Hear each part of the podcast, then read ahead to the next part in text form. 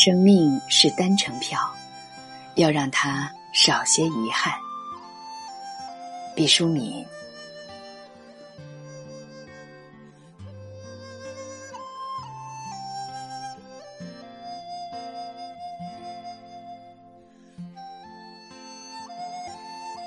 每个人的生命都是一张单程票，生命从出生那天开始，就像箭一样的射向远方。我们能够在自己手里把持住的，就是我们的此时此刻，这无比宝贵的生命。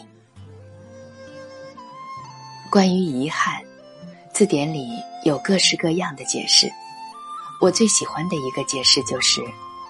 我们能够去满足的心愿，可是我们没有去完成，我们深感惋惜。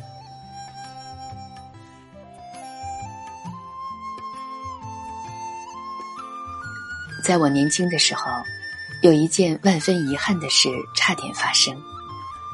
一九六九年，我不到十七岁，就穿上军装，从北京出发，到达新疆。我们坐上了大卡车，奔波六天，翻越天山，到达南京的喀什。其他战友都留在喀什，我们五个女兵坐上大卡车，向藏北出发。这一次，世界好像竖起来了，每一天海拔都不同，从三千米到四千米，再到五千米。直到最后翻越了六千米的界山达坂，进入了西藏阿里。我恍惚觉得，这已经不再是地球了。它荒凉的程度，让我觉得，这是不是火星，或者是月亮的背面？一九七一年，我们去野营拉练，时间正好是寒冬腊月，我们要背着行李包，要背着红十字箱。要背上手枪，要背上手榴弹，还有几天的干粮，一共是六十斤重。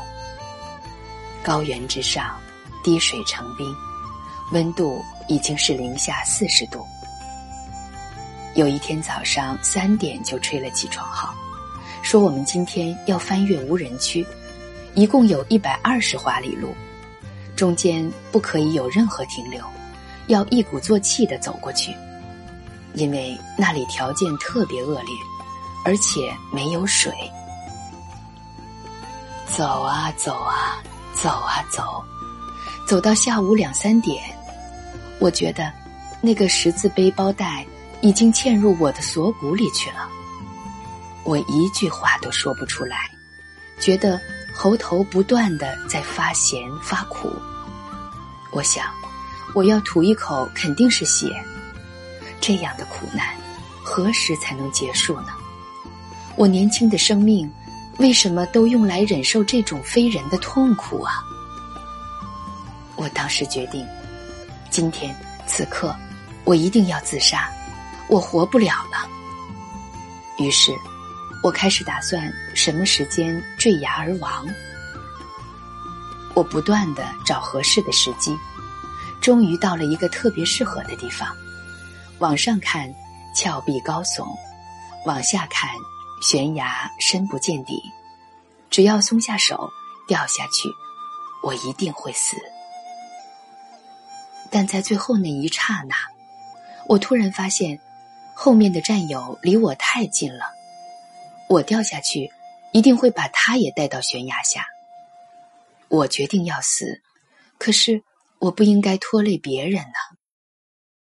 队伍在行进，这样的好时机稍纵即逝。之后地势又变得比较平坦，我再也找不到这么一个地方。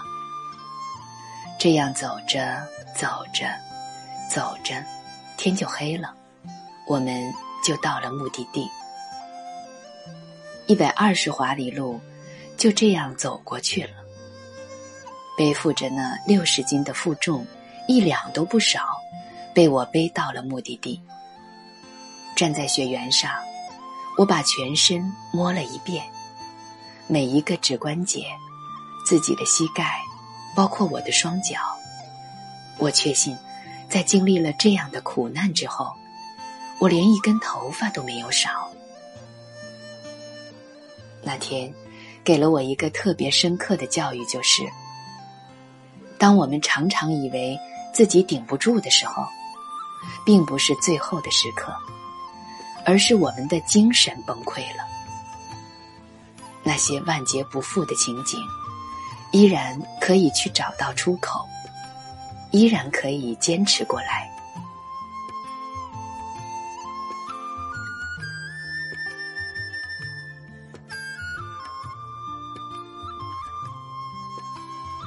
有家长跟我说：“您能告诉我一个方法，让我的孩子少受苦难吗？”我说：“我能告诉你的，唯一可以确定的事情是，你的孩子必然遭受苦难。而且，年轻的时候，我们的神经是那么敏感，记忆是那么清晰，感情是那么充沛，每一道伤。”都会流出热血，但是，以我那一天的经历来讲，原来那最不可战胜的，并不是我们的遭遇，而是我们内心是否坚强。我曾经到一间临终病房，里面有位八十岁的老人，儿女们都不再陪伴在他的身边，他们说不忍心看到那最后一刻。我说：“那我愿意进去陪伴他。”我走进那个房间，然后躺在那位老人的身边，摸着他的手。然后那个老人轻轻的跟我说了一句话。他说：“我觉得我这一辈子怎么好像没活过呀？”我说这个事儿。就是想告诉大家，每个人的生命都是一张单程票。生命从出生那天开始，就像箭一样的射向远方。我们能够在自己手里把持住的，就是我们的此时此刻这无比宝贵的生命。我特别想说，希望我们的理想服从于我们的价值观。在我们的心里，能够燃烧起熊熊火焰的，并且给我们的一生以指引和动力的，是我们对于自己认为最美好的那些价值的追求。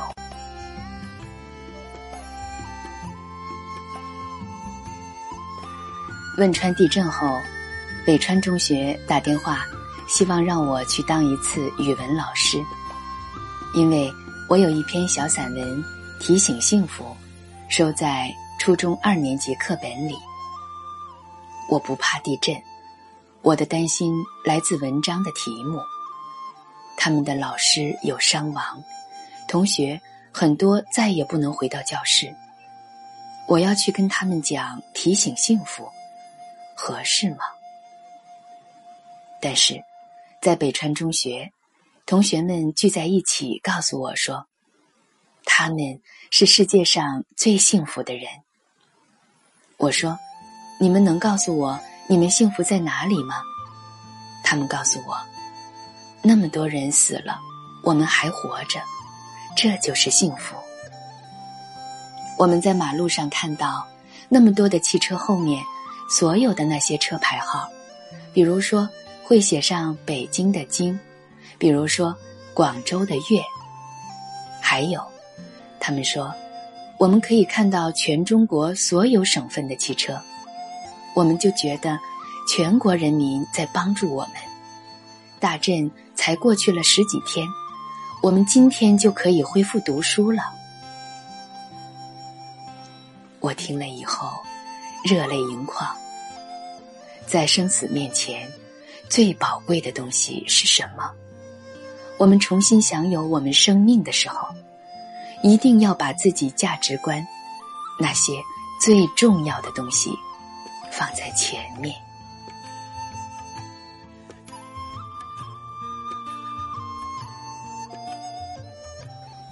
如果你有愿望，如果你真的还有力量去实现它，那就马上出发，去完成自己的愿望，让自己更少点遗憾。人生是一个漫长的过程，年轻是多么的好，但是请记得，记得有很多的东西，当你不懂的时候，你年轻；当你懂得了以后，你已年老。那么，让我们的理想不要变成化石，让我们现在就行动起来，去实践我们的理想，让我们的人生少些遗憾。